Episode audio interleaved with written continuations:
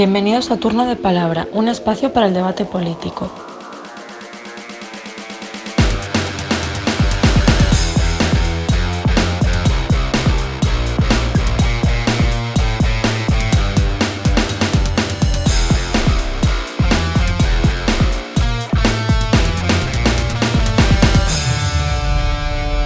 ¿Qué tal? Buenas a todos. Bienvenidos a un nuevo episodio de Turno de Palabra. ¿Qué onda, Antón? ¿Qué onda, Markel? ¿Cómo estamos? ¿Qué tal, Airas? ¿Qué tal estás?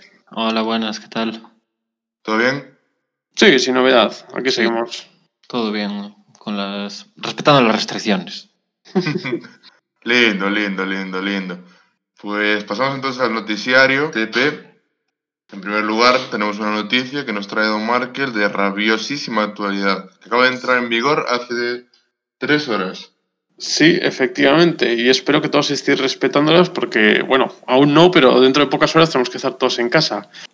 Eh, bueno, hoy, a día domingo 25 de octubre, se ha aprobado de nuevo en España el estado de alarma. En teoría va a ser para 15 días, que es lo permitido, pero bueno, en el Congreso se va a pedir la prolongación hasta los siguientes seis meses. Quiere decir que nos plantearíamos hasta mayo. Es un estado de alarma muy largo, pero es verdad que no tiene tantas restricciones como el anterior en el coronavirus, donde se, bueno, no se nos llevó a un confinamiento total. En este caso, la única medida puesta por, por ahora va a ser un toque de queda de 11 a 6 eh, y luego las comunidades van a tener el derecho de poner una hora más, una hora arriba, una hora abajo en ambas secciones, tanto, tanto la noche como la mañana. Eh, bueno, el, como bien expliqué en el anterior programa, eh, el, bueno, las alertas que tienen las comunidades son de cuatro niveles. Hay cuatro niveles desde bueno, peligro bajo hasta el extremo, que sería lo máximo. Y cuando una comunidad llega a este nivel máximo, pues evidentemente tendrá que recurrir a unas medidas excepcionales. Y para poder eh, implementar estas medidas, pues el estado de alarma es la herramienta que propone el gobierno y bueno, que va a usar el gobierno en esta situación. Por ello, de momento la información es bastante reservada y lo único que sabemos eso es lo del toque de queda. Y luego dentro de las comunidades van a tener el derecho ellas mismas de, bueno, de restringir más, por ejemplo, como puede ser cerrar la propia comunidad autónoma o restringir a seis el número de, de personas con las que podamos socializar, tanto en el exterior como en el interior. Por tanto, de momento tampoco se sabe mucho, pues iremos viendo las próximas semanas cómo evoluciona, si, si en el Congreso se logra aprobar esta prolongación de seis meses y pues veremos un poco cómo va evolucionando este tema del coronavirus, que parece ser que se va complicando por momentos. No sé Sí, cómo lo veis vosotros, chicos. Sí, está complicado, está complicado. Cabe resaltar que este estado de alarma no es como el anterior, ya que el objetivo del previo tenía como meta, podemos decirlo así, ceder al gobierno central el mando único, pero en este caso lo que ha pretendido el Ejecutivo con esta medida ha sido más bien dar cobertura legal a los toques de queda, ya que han sido diversas comunidades las que lo, las que lo han solicitado, como Asturias, Castilla y León, incluso Cataluña, y habían sido tumbados, no tanto los toques de queda, porque es algo muy reciente, que vinieron a colación de lo, de lo establecido en Francia por Macron, sino sobre todo de los confinamientos perimetrales, que si no me equivoco en Euskadi lo han tumbado, ¿no, Markel? Eh, no, no se llegó a proponer en ningún momento. eh, se propuso lo de reducir. Bueno, en, en algunos municipios concretos no se ha llegado a hacer, sino que se ha recomendado. Es una Ah, recomendación. vale. Aquí lo que se tumbó fue la medida de eh, imponer el máximo en seis personas, que el propio Tribunal de Justicia del Gobierno Vasco la tumbó y sigue siendo diez, como era previamente. Claro, el tema es que si, si se da el estado de alarma, todo este tipo de situaciones que carecían de cobertura jurídica pasan a ser totalmente habilitantes, podríamos decirlo, o lícitas para ser legisladas por parte de los gobiernos. Entonces, tenemos un estado de alarma que es más un paraguas para las medidas que parece que se necesita dado cómo avanza el virus que un aluvión de restricciones como tuvimos en marzo. Antón, no sé si tú quieres comentar algo acerca del Yo, tema. ya yo respecto, respecto a este tema, creo, y, y ya no porque sea una reflexión mía, sino porque veo que, que es una reflexión casi conjunta de la ciudadanía, que es que no se entienden ciertas restricciones, no porque no sean necesarias, que yo considero que sí que lo son, evidentemente, o, o, o si no lo son, mmm, prefiero fiarme del criterio de, de, aquellos que son expertos que del mío propio, que evidentemente es un conocimiento mucho menor. Pero creo que el gobierno tiene un desafío y es el de explicar por qué en ciertos centros de trabajo como, como o, o, en, o, en, los transportes públicos, como puede ser el metro, los autobuses, mmm, no se aplican esas restricciones y en cambio para otras cosas es verdad que son las relativas al ocio, en su mayoría, eh, sí que se aplican este tipo de medidas y, y, y creo que es un poco el, el tema pendiente, un poco a la hora de explicarlo. Creo que esto es lo que más puede desgastar al Ejecutivo y, y veremos, veremos cómo lo gestionan. Sí, yo para cerrar, para cerrar un poco este tema, quería comentar un par de cosas. Por un lado, el profesor Luis Oriols, que da clase de la Carlos III, ha escrito en su blog, bueno, no es que sea suyo, comparte con otros politólogos, Piedras del Papel, diario.es, si no lo conocen nuestros oyentes, les recomiendo que se pasen por allí porque hay textos interesantes que la pandemia no ha desgastado a los ejecutivos como si se pensaba en un inicio. Por lo tanto, se da cierta cancha a que el gobernante tome las medidas que crean oportunos, a pesar de que sí que se han afeado las revanchas partidistas que estamos viendo, por ejemplo, en Madrid, o situaciones un poco despóticas en tanto a confinamientos y actuación. Pero veremos cómo avanza el tema, es un tema peligroso. Algunas personas han declarado que estarían a favor de la tecnocracia.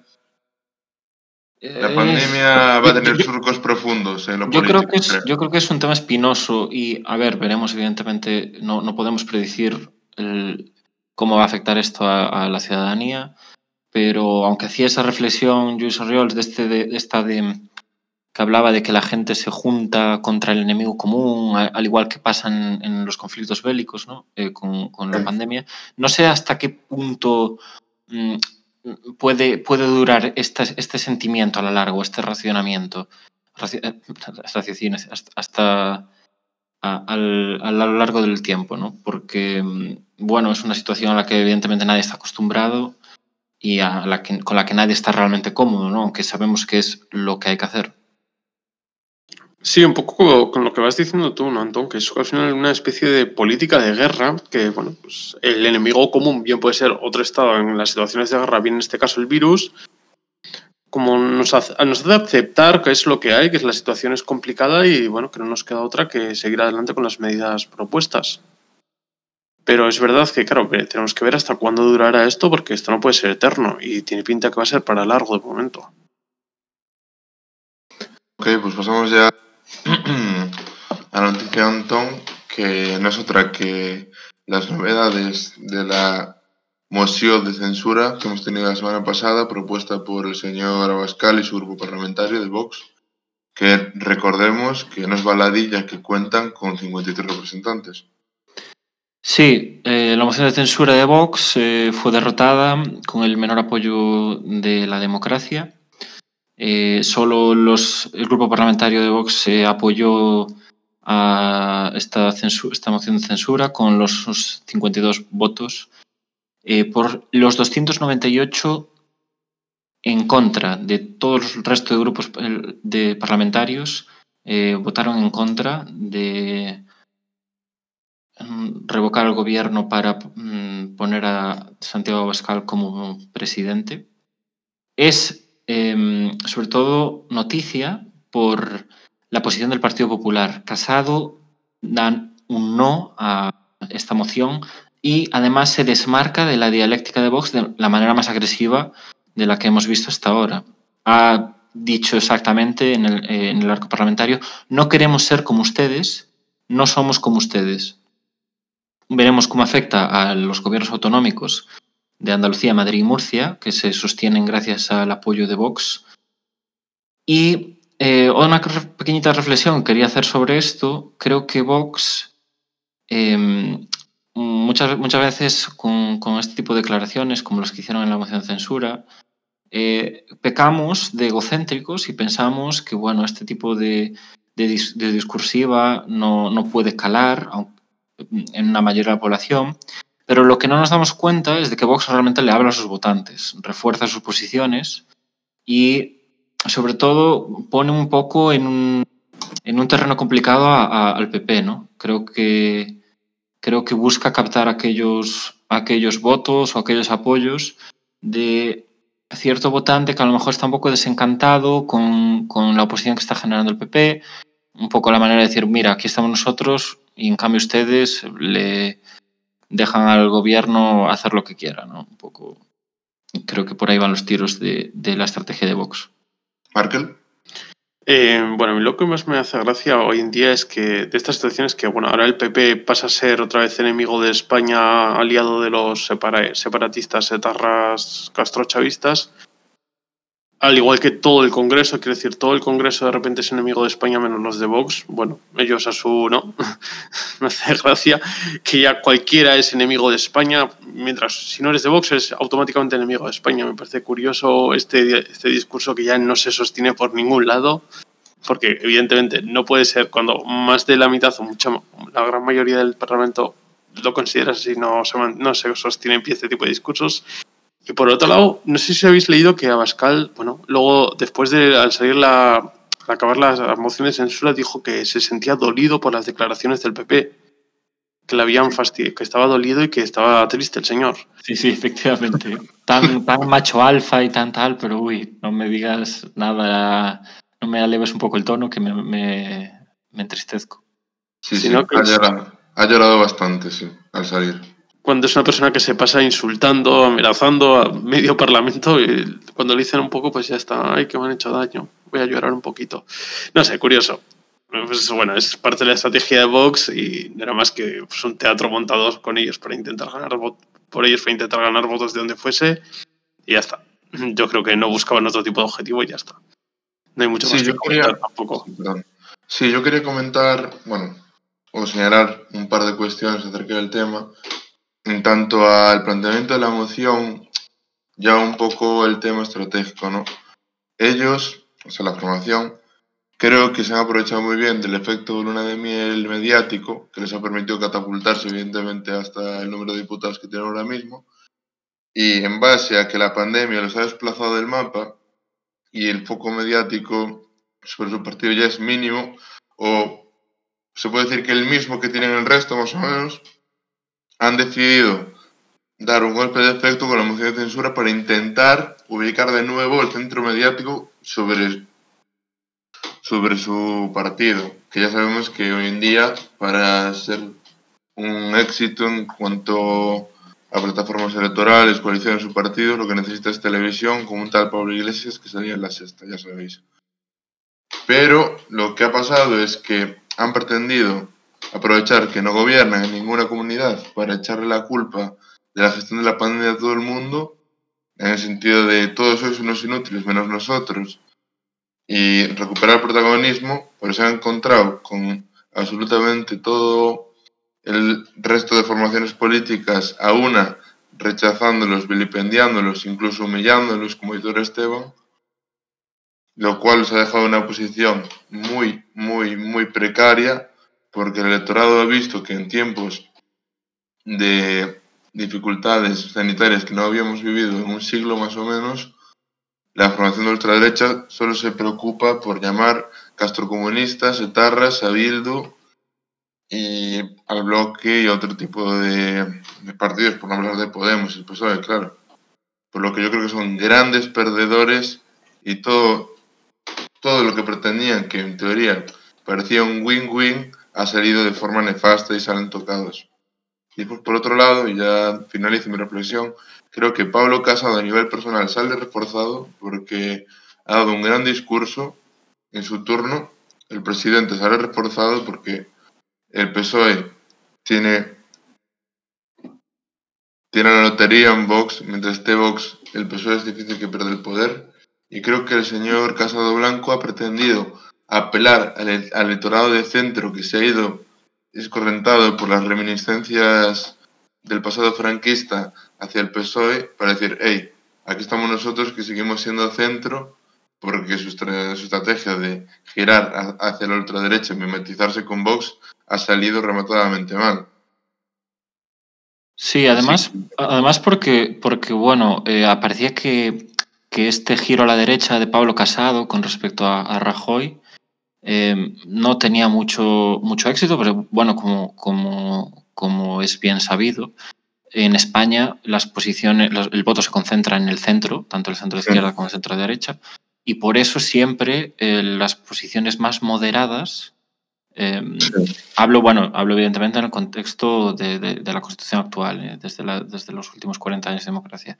Eh, em, son las que han funcionado, ¿no? Entonces, no, no tenía mucho sentido a nivel estratégico mm, reforzar un discurso como, como era el de un- ser una derecha eh, muy a la derecha, porque en eso ya siempre te va a ganar Vox, y sí que tiene mucho más sentido quedarte más hacia el, hacia el centro de la escala ideológica eh, y, y además eh, porque es un caladero mucho más grande de votos, ¿no?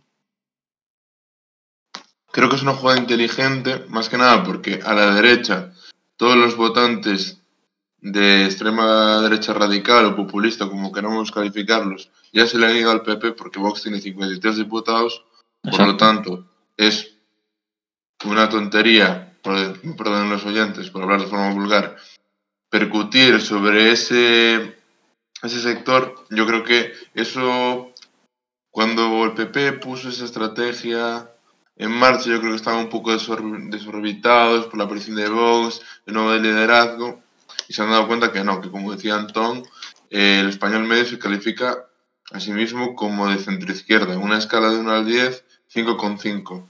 Por lo tanto, veremos cómo sigue avanzando, pero yo creo que Vox no tiene ya mucho más techo electoral y dependerá de las circunstancias económicas que vayamos viendo en el futuro, porque recordemos que el, el votante siempre castiga al gobierno cuando la, la economía o el empleo va mal.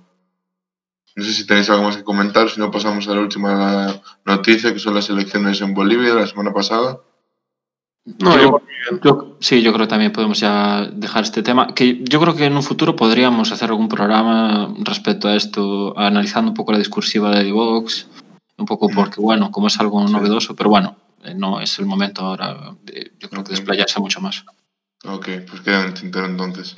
Bien, pues la semana pasada se celebraron elecciones presidenciales en Bolivia y para poner un poco en contexto a nuestros lectores voy a hacer una recapitulación de los hechos desde la salida del poder del expresidente Evo Morales. Bien, eh, Evo, que pertenece al movimiento al socialismo más, era un dirigente que estaba, está caracterizado por ser, evidentemente, de izquierdas, comunista. Recordemos que socializó el petróleo de Repsol en su momento y tenía mucho apoyo indígena, algo que es totalmente rechazado por los criollos, hijos de. Bueno, hijos no, más bien descendientes lejanos de los españoles conquistadores. Bien, pues el 10 de noviembre de 2019, tras 19 días de protestas en las calles de La Paz y otros puntos de la geografía boliviana, los manifestantes, bueno, entre comillas, dan un golpe de Estado acusando al gobierno de Morales de cometer un fraude electoral en las anteriores elecciones exitoso y derrocan al líder que es obligado a exiliarse a Argentina con su vicepresidente. Esto, como todos sabemos, no es posible sin el apoyo de la Organización del Petróleo y los americanos, que curiosamente le interesa mucho el territorio boliviano por el mercurio que necesitan chalaos como eh, Elon Musk o Jeff Bezos para llegar a la luna con personas. Que para que no lo sepa, el sueño húmedo de Jeff Bezos, el señor más rico del mundo, el dueño de Amazon, es instalar colonias lunares de población humana a corto medio plazo. Bien, pues volvamos al tema. Janine Áñez, una ultraevangelista, ocupa la presidencia. Es curioso porque daría para un programa también, a colación de lo que sacaba Antón, la relación entre la, el evangelismo y la ultraderecha en Latinoamérica. Por ejemplo, Bolsonaro es evangelista, también la señora Áñez, y otros líderes que parece que han, han establecido una especie de nacional catolicismo al estilo franco en aquellas latitudes. Sí, especialmente, especialmente ahí en el caso de Brasil, sí. Sí. Bien, pues ya llegando al tema elecciones, por la parte del MAS se presentaba Luis Arce, por, eh, por parte del otro partido del principal, partido de centro derecha, no recuerdo ahora mismo el nombre, perdón, se presentaba Carlos Mesa, que es un antiguo dirigente del partido MAS, y por último Luis Camacho, por el partido Queremos. Después también se presentó la señora Áñez y un par más que no, no tuvieron resultados tan relevantes. Y en cuanto a los resultados, tenemos una victoria aplastante del partido de Evo Morales, que recibió un 55% de los votos, un 25% más que antes del golpe de Estado, y por lo tanto, ya poco importó que el ex, el compañero Mesa obtuviese el 28% y Camacho el 14%, ya que en el sistema boliviano que recordemos a doble vuelta, como el francés, por ejemplo, si el candidato líder de los resultados, o el más votado, mejor dicho, obtiene un más de 15% de los votos, ya, pues, ya es proclamado presidente y se acabó la historia con un Colorado. El señor Arce ha sido coronado. Pero ojo, ojo, porque todos los opositores han declarado injustas y manipuladas estas elecciones, por lo tanto, vamos a ver si no vuelve la conflictividad a las calles y puede pasar, como en el caso de Venezuela, que tanto le gusta a nuestros medios de comunicación, disturbios, revueltas, incluso muertos. Así que vamos a estar muy atentos a cómo evoluciona el panorama boliviano porque está movidita la cosa. Vamos a ver cómo acaba. Yo creo que en este caso, estas elecciones en su momento, previos a hacerlas, se vendieron como unas elecciones que iban a ser justas, que iban a tener observadores internacionales. El resultado, evidentemente, no ha sido quien se espera, que el cual se esperaban los golpistas. Han perdido por, bueno, por goleada Evo Morales, bueno, el partido Evo Morales en este caso ha salido perfectamente beneficiado. Yo creo que no, no, van a tener opción de quejarse porque no, no va a ser. El discurso ya estaba vendido que eran unas elecciones justas y ahora no puedes, como has perdido, no puedes decir que, son, que han sido manipuladas. Evidentemente, en las calles habrá protestas, pero no creo que vayan a ser masivas, no creo que vaya a ser nada destacable y se quedará en, en unas elecciones perdidas y que el partido Morales volverá a gobernar el pueblo así lo ha querido y, y esto completamente respetable y creo que no le va a quedar otro remedio que respetarlo. Sí, sobre todo además por, por, por el gran apoyo popular, ¿no? Porque si, es, si fuese cierto que, que ganasen en la, en la, segunda vuelta, ¿no? Eh, por un margen un poco más ajustado, sí que podría ser un efecto movilizador, ¿no? Para la oposición eh, pues eh, realizar otras protestas o bueno, intentar simplemente mm, darle un, un, un, punto más de tensión ¿no? al ambiente político en Bolivia, pero creo que la mayoría están aplastantes, incluso mm, mm, creo que supera, supera, el 50%, o sea, es una mayoría absoluta. Eh, especialmente para, para, las comunidades indígenas, para muchas minorías que en Bolivia eh, eh, se encuentran eh, representadas en el, partido, en, el movimiento al socialismo. Creo, creo, creo que no, no, tiene mucha cabida realmente.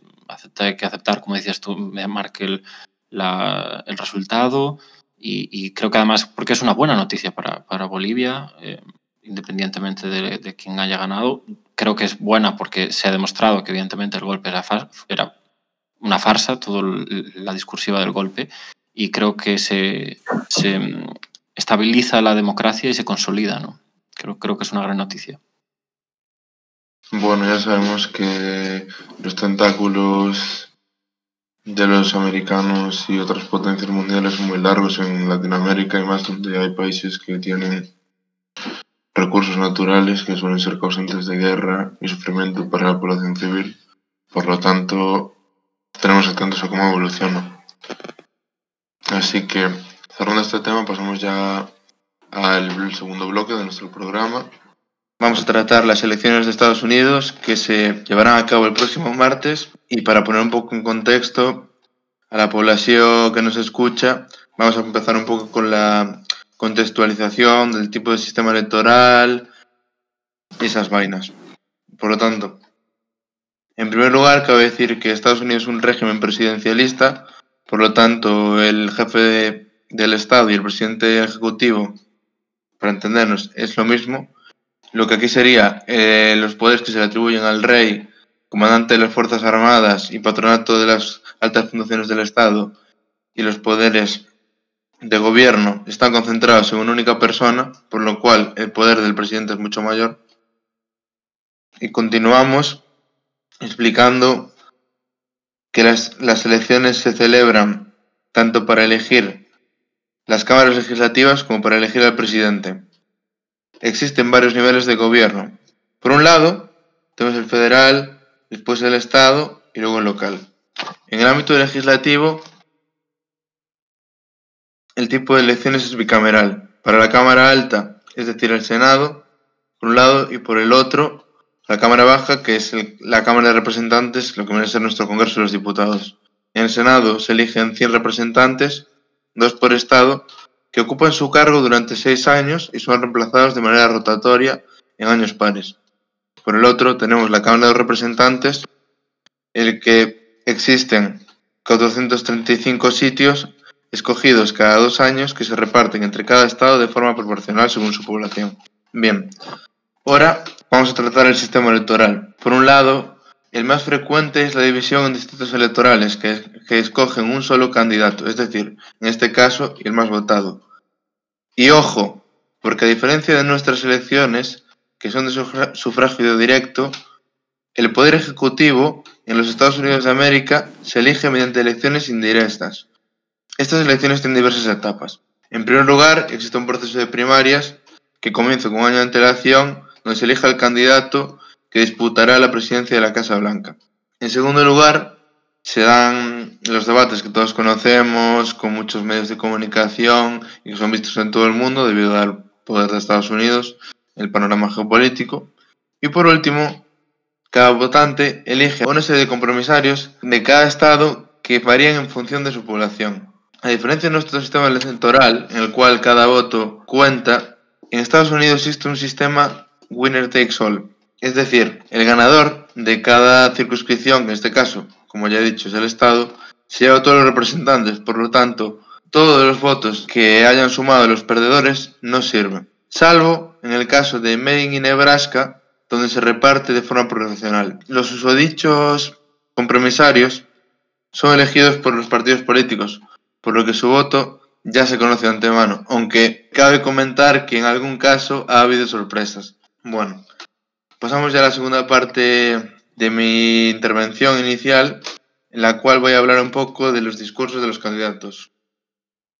Por un lado tenemos a Trump, todos sabemos, el señor multimillonario que aspira a la reelección, excéntrico y histriónico que tiene cabreados a medio de Estados Unidos, por lo que parece.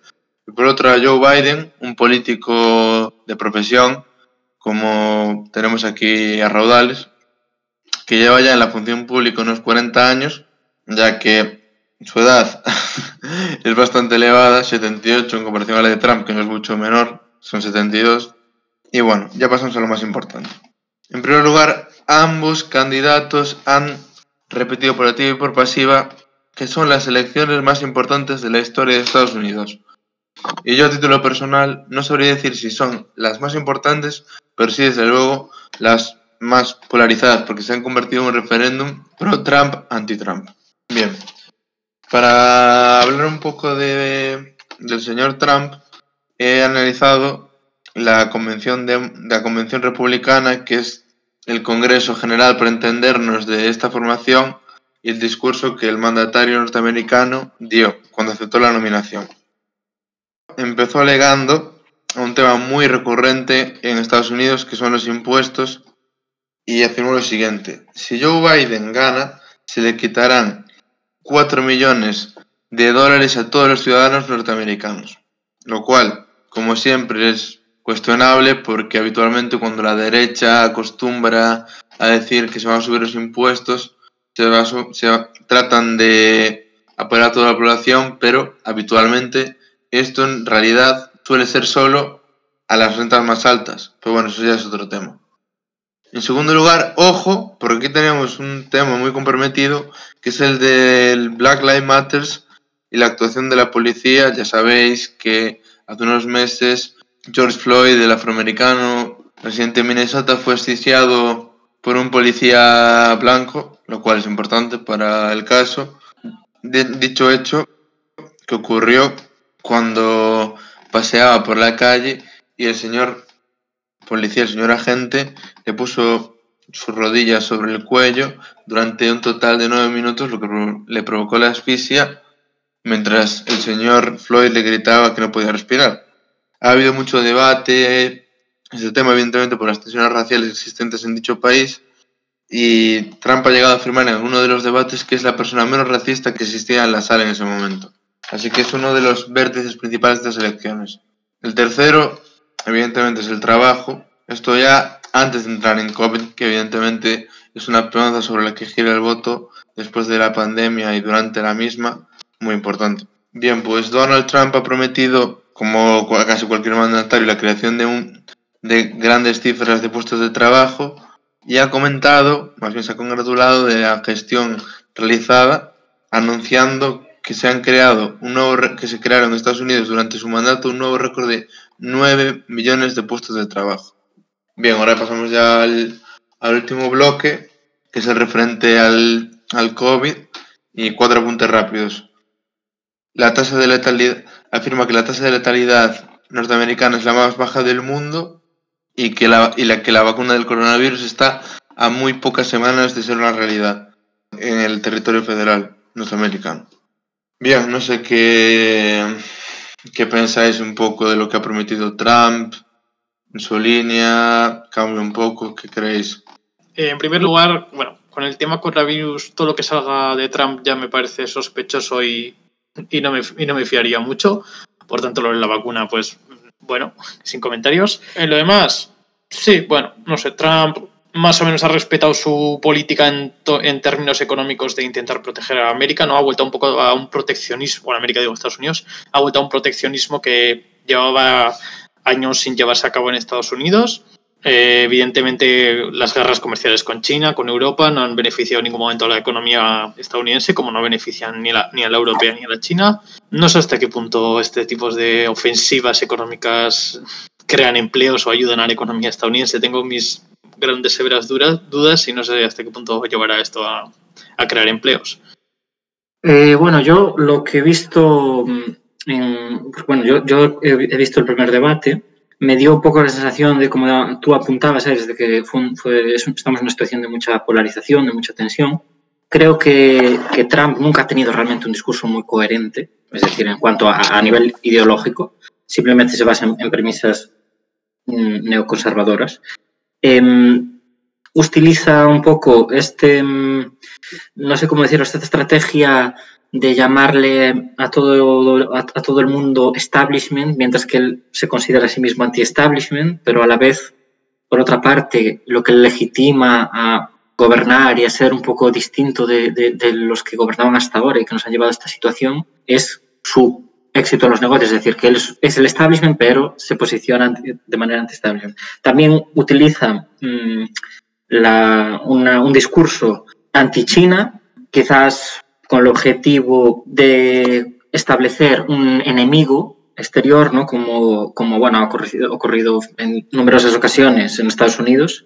Y, poco más, la verdad. Eh, utilizó mucho el, el, ataques hacia la figura del hijo de, de Biden, a Hunter, creo que es su nombre, porque bueno, tuvo problemas con, con las drogas, me parece, eh, y estuvo en un centro de rehabilitación y tal, y utiliza mucho ese ataque no tiene mucho más, intenta dar, echar gasolina al ambiente, lo cual creo, a mi, a mi parecer, que no le beneficia, porque moviliza al, al contrario, ya hablaremos de esto más tarde. y, y poco más, que creo que no tiene mucho más trasfondo su discurso.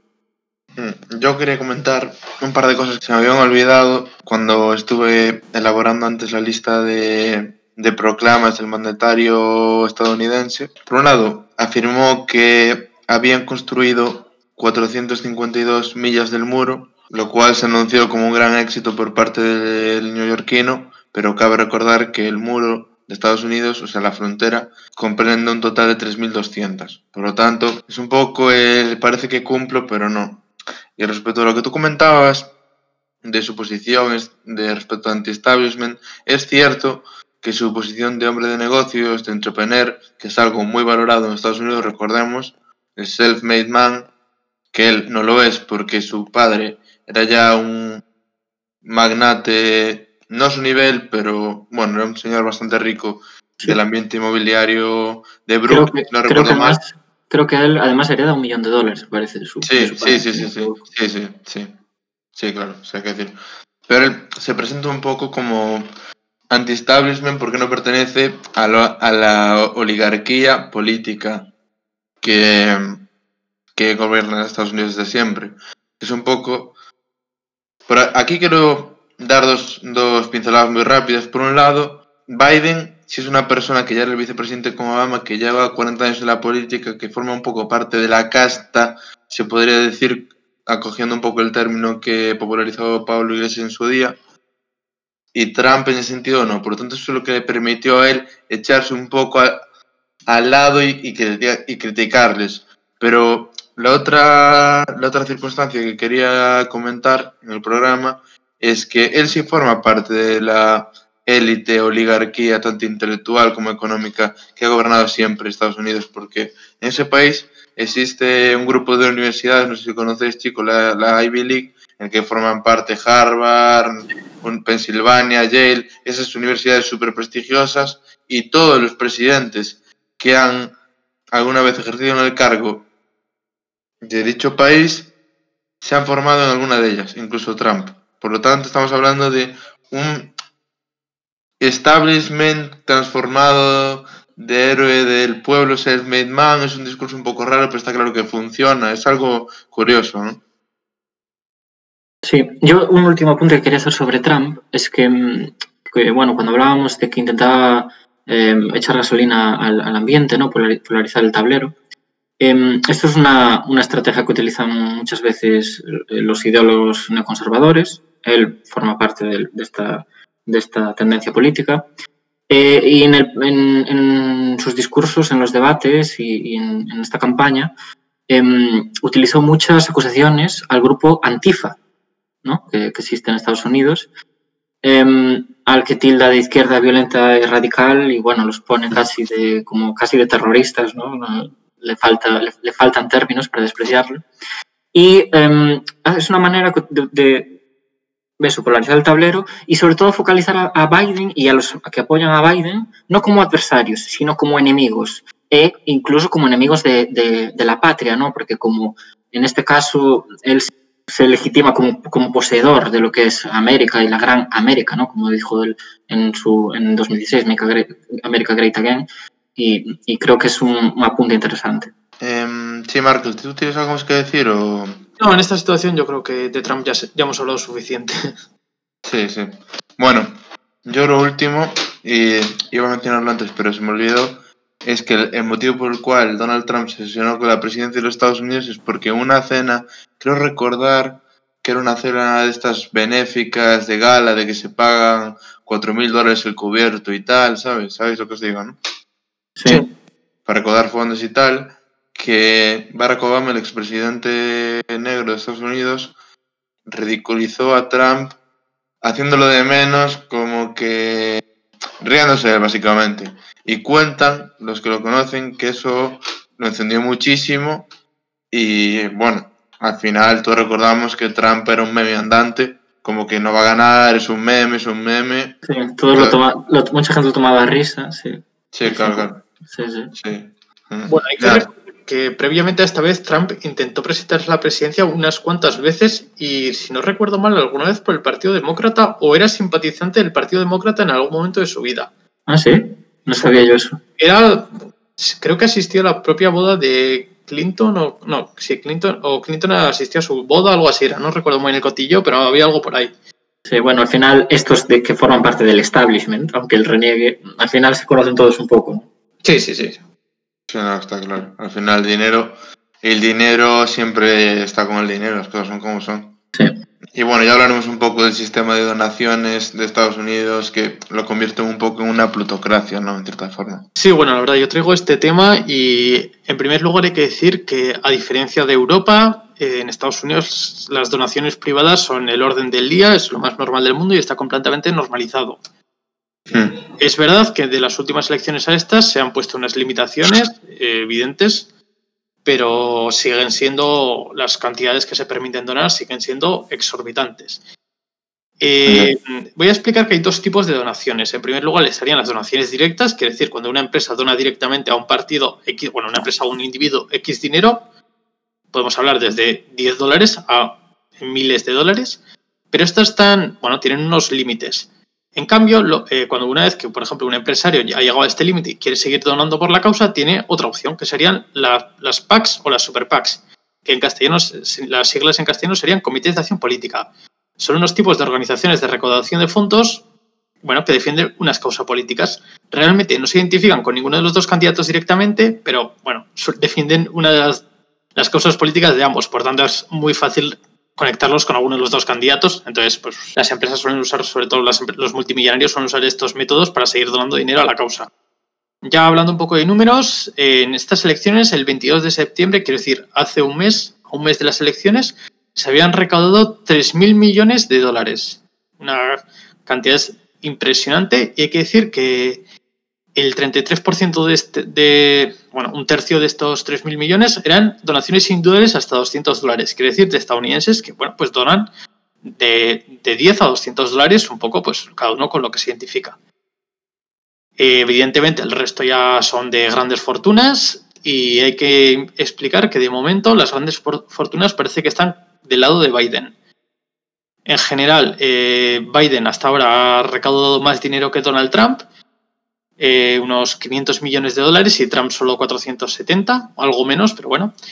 Y la gran mayoría de los multimillonarios y tanto Wall Street están prefiriendo a Biden y están donándole más a Biden. Que es importante decir que en Estados Unidos las grandes empresas, sobre todo, suelen jugar a doble banda. Donan a los dos partidos porque a una mala, pues bueno, has donado a los dos y puedes tener cierta confianza con ambos partidos.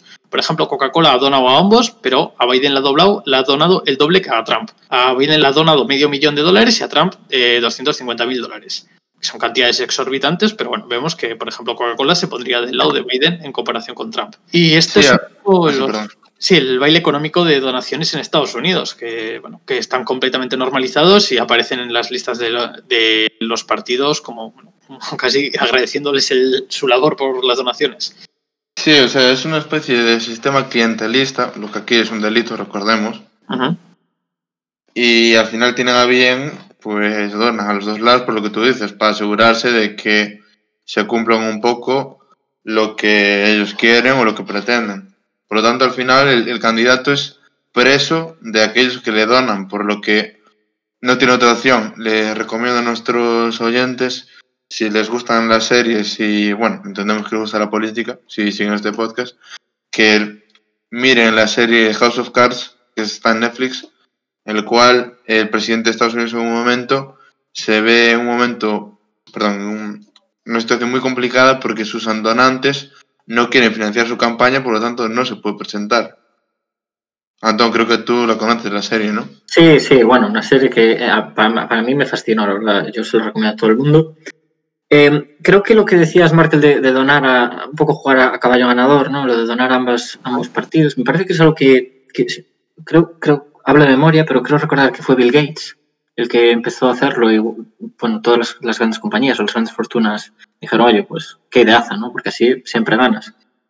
Y, y bueno, eh, creo, si no me equivoco, Marco, me parece que, que, que, no sé si lo has comentado, ellos tienen un, la opción de eh, financiarse solamente con donaciones públicas, me parece. O sea, con, con, con financiación pública. Lo que pasa es que creo que llega como a los 80 millones de dólares, una cosa así. Y que claro, que comparado con las donaciones no es nada. Entonces renuncian ambos a, a, a estas cantidades. Bueno, Sí. un, un sistema, un, un sistema distinto y un poco, elitista, un poco elitista, ¿no? Porque, bueno, al final, si no tienes dinero o contactos que, que te financien, es un poco complicado presentarte, aunque así se presuponga la libertad de hacerlo, ¿no? Sí, bueno, hay que recordar que los grandes partidos generalmente suelen exigir para poder presentarte pues, unos fondos o unas financiaciones. No cualquiera puede presentarse a candidato del Partido Republicano o Demócrata. Sí, o sea, claro, por eso decimos que es una plutocracia. No solo se puede presentar candidato y después a presidente si es elegido el que tenga dinero o quien tenga el favor de quien lo tiene. Por lo tanto, la clase baja, la clase trabajadora, nunca va a ser la prioridad de ningún gobernante. Pues el, el político, yo como ya todos sabemos y que no lo sepa, que, lo, que se lo meta en la cabeza, el político solo piensa en la siguiente reelección.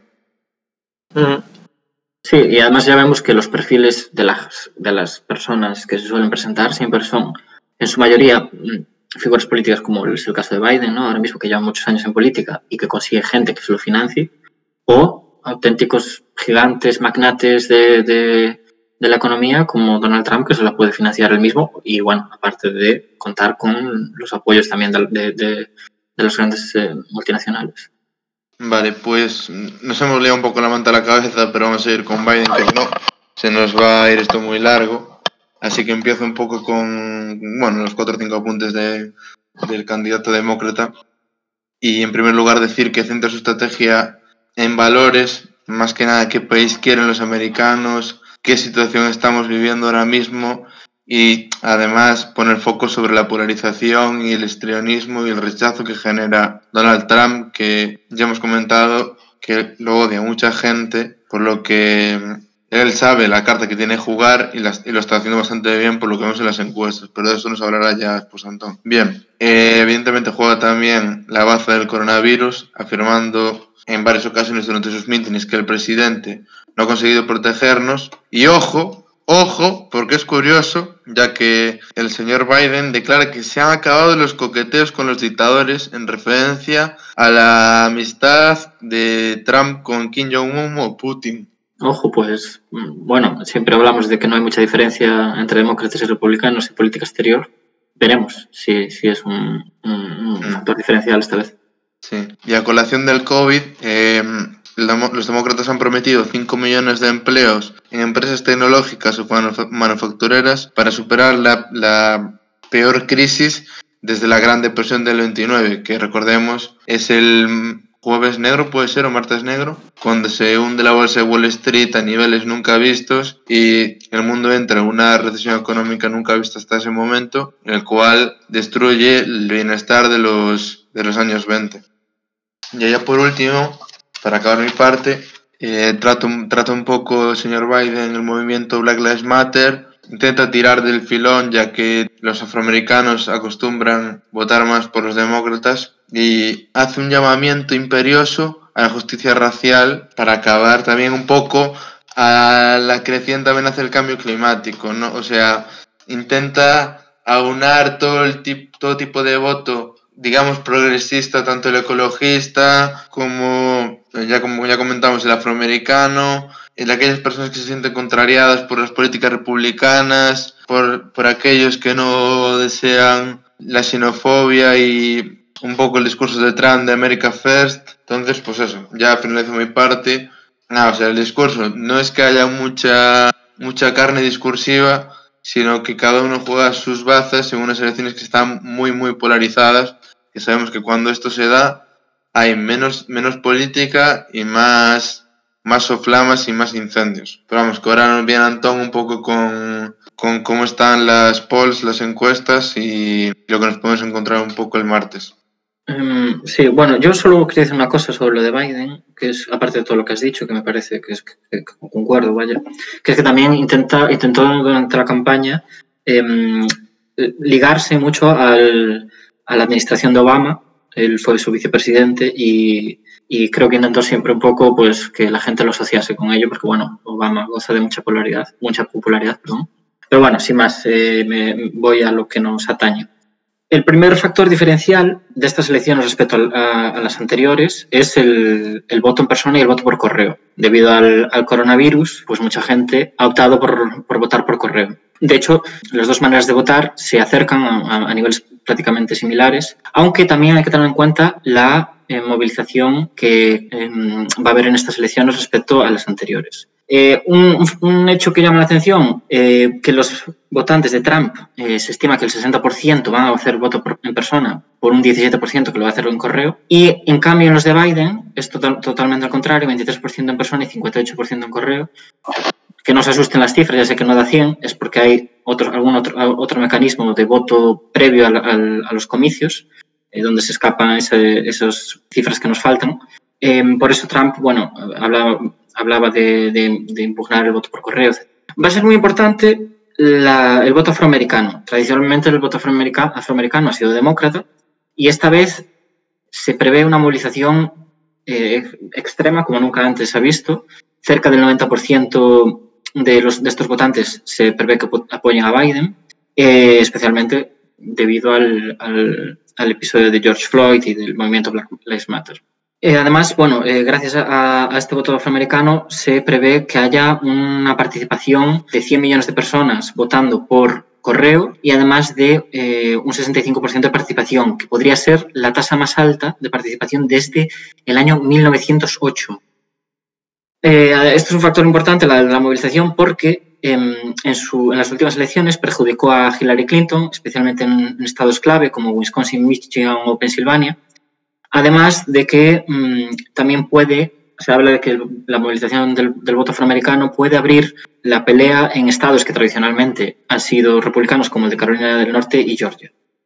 Eh, esto es en parte también por las grandes migraciones de ciudades como Nueva York, Chicago, Detroit. Mucha gente proveniente de estas ciudades ha vuelto al sur eh, de Estados Unidos y ha provocado disputas en estados tradicionalmente republicanos. Bien, eh, otro factor clave respecto a las últimas elecciones del 2016 es que Trump tuvo una base de apoyos muy fuerte en los votantes blancos sin estudios. ¿Qué pasa? Que esta es un, parece que ha perdido eh, parte de este voto, además de que este mm, sector también ha disminuido respecto a, a hace cuatro años y, en cambio, hay una tendencia creciente de las minorías, que, como todos sabemos, pues, mm, le perjudican. Entonces, esto nos ha llevado a una situación donde mm, tenemos que Biden le saca nueve puntos entre 9, 10, 11 puntos, respecto, es lo que dicen las, las encuestas, eh, con un 3% de indecisos nada más, frente a el, los cuatro puntos que le sacaba Clinton en 2016 con un 11% de indecisos. Recordemos que todo el mundo ah. daba por hecho la victoria de Clinton, pero aquí vemos que eh, había mucho, mucha más volatilidad electoral. ¿no? Por último, los estados clave que, que pueden definir las elecciones, bueno, hablamos siempre de Ohio, que sabemos que es un estado bisagra, que quien gana ahí desde el año 64, quien gana Ohio gana las elecciones. Y también pueden ser claves, bueno, Ohio que está realmente, además está realmente empatado, prácticamente hay un empate técnico.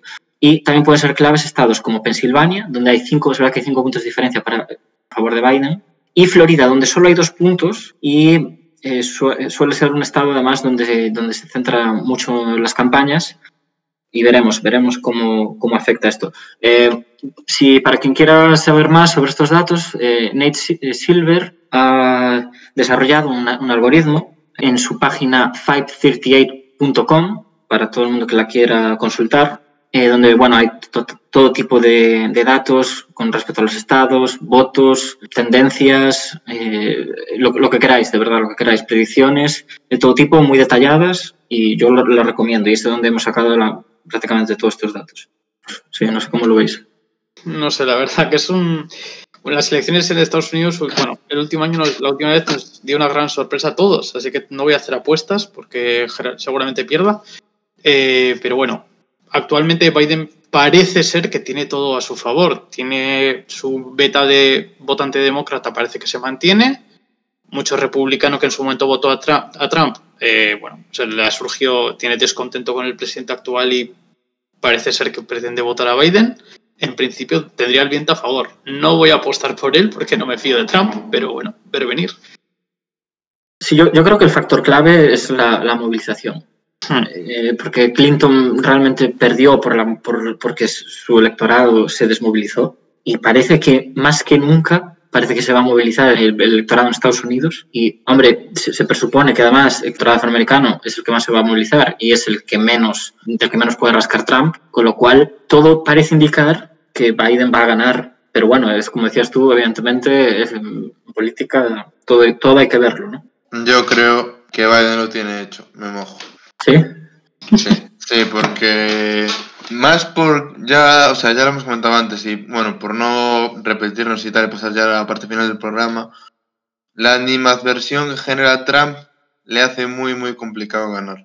Básicamente por eso. O sea, Biden, sí. bueno, es un candidato demócrata usual, o sea, no creo que tenga nada especial, pero la bueno, el descontento que se ve o que se palpa o la crispación que ha generado Trump que me parece que es un poco un loco con unas cerillas y un desodorante que va incendiando todo a su paso, como cuando no quería ponerse la mascarilla y otras y otro tipo de movidas que ha protagonizado estos años, que al final es un poco la roca y el mar, ¿no? Al final eh, la, el mar va erosionando la roca y llega un punto en el que cualquiera que se le ponga delante va a recibir mucho apoyo solo por el hecho de intentar sacar a... Parece que intentar sacar a ese señor de la presidencia porque no es del agrado de muchos norteamericanos. Sí, sí, además, porque bueno, Biden ofrece también un poco la, esa sensación de estabilidad, ¿no? Que, que a veces, sí. lo que decías tú, ¿no? Frente a uno, a un tío con, con, un rifle que parece que va a pegar tiro, pegando tiros por ahí, pues Biden, pues a lo mejor no es el tío más carismático, pero te ofrece un poco estabilidad, yeah. calma, yeah. lo de siempre. Sí, sí. ¿no? es un... Biden es un Ibiza, tío. Es que es verdad que Biden, bueno, tiene una posición muy cómoda, tampoco ha tenido que forzar no. el discurso, con un discurso muy simple ya parece, joder, alguien normal en comparación con el otro. Es que tampoco, sí. realmente tiene una posición cómoda.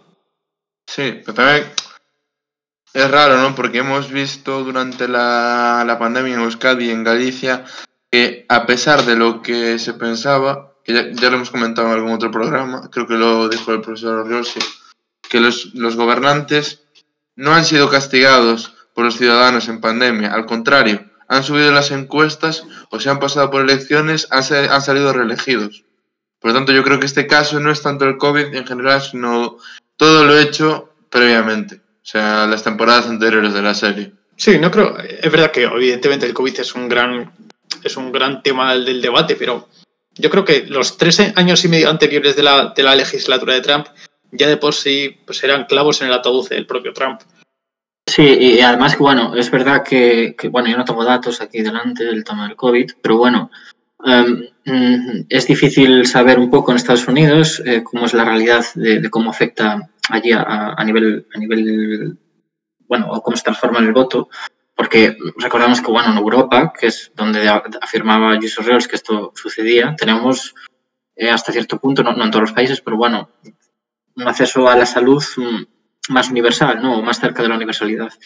Y en Estados Unidos esto no es así. Mucha gente se queda mucho más desamparada, con lo cual mmm, quedas un poco más marginado de, ese, de esa sensación de vamos a luchar contra el enemigo común porque nadie lucha al lado mío, ¿no? Nadie, nadie está junto de mí, junto de mí luchando contra, contra este virus.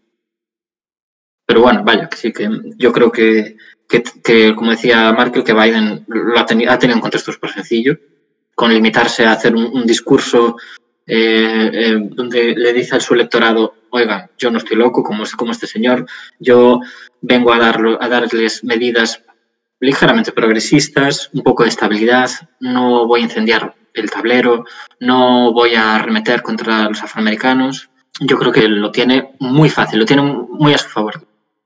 Vale, pues pasamos ya a la última parte. Markel, creo que nos vas a hablar un poco del outcome de todo esto que hemos estado comentando ahora, ¿no? Sí, yo creo que, bueno, veremos la, el martes cómo va a acabar todo esto y lo comentaremos en el siguiente programa, imagino, pero yo creo que ya no tenemos mucho más que comentar del tema. No, ahora, ahora tendrán que comentar los americanos, lo que piensan ellos. Uh -huh. Los americanos, bueno. A ver, a ver, veremos lo que, lo que pasa. Eh, Seguramente podremos, bueno, si no hacemos otro especial post elecciones, pues lo podremos comentar en alguna noticia, un poco, mm, sí. tenemos algunas cosas curiosas que se pueden sacar de conclusión. A ver que, mm, pues, si el género, si las minorías, si el, las edades han tenido que ver, han sido decisivas en las elecciones. y, y bueno, estamos a la espera. Yo estoy expectante, desde luego, por ver qué pasa. Yo también. Bueno, pues chicos, ¿os parece bien? ¿Cerramos ya? ¿Sí? Sí. Sí. Ok, perfecto. Pues ya sabéis, nos podéis escuchar en iVoox, Breaker, Spotify, Google Podcast y otras plataformas digitales. Tenemos nuestros twitters en nuestro Anchor y cualquiera que quiera ponerse en contacto con nosotros puede hacerlo vía DM o mensaje a nuestra cuenta de Twitter, que ahora mismo no recuerdo, Mark, el cuál es el usuario. Si no recuerdo mal, espera que lo compruebe, creo que es. Arroba turno palabra, ¿no? Ese es turno y la primera letra de turno y de palabra en mayúscula. Turno palabra, arroba turno palabra. Ok, perfecto. Pues nos vamos, chao, hasta la semana que viene. Adiós.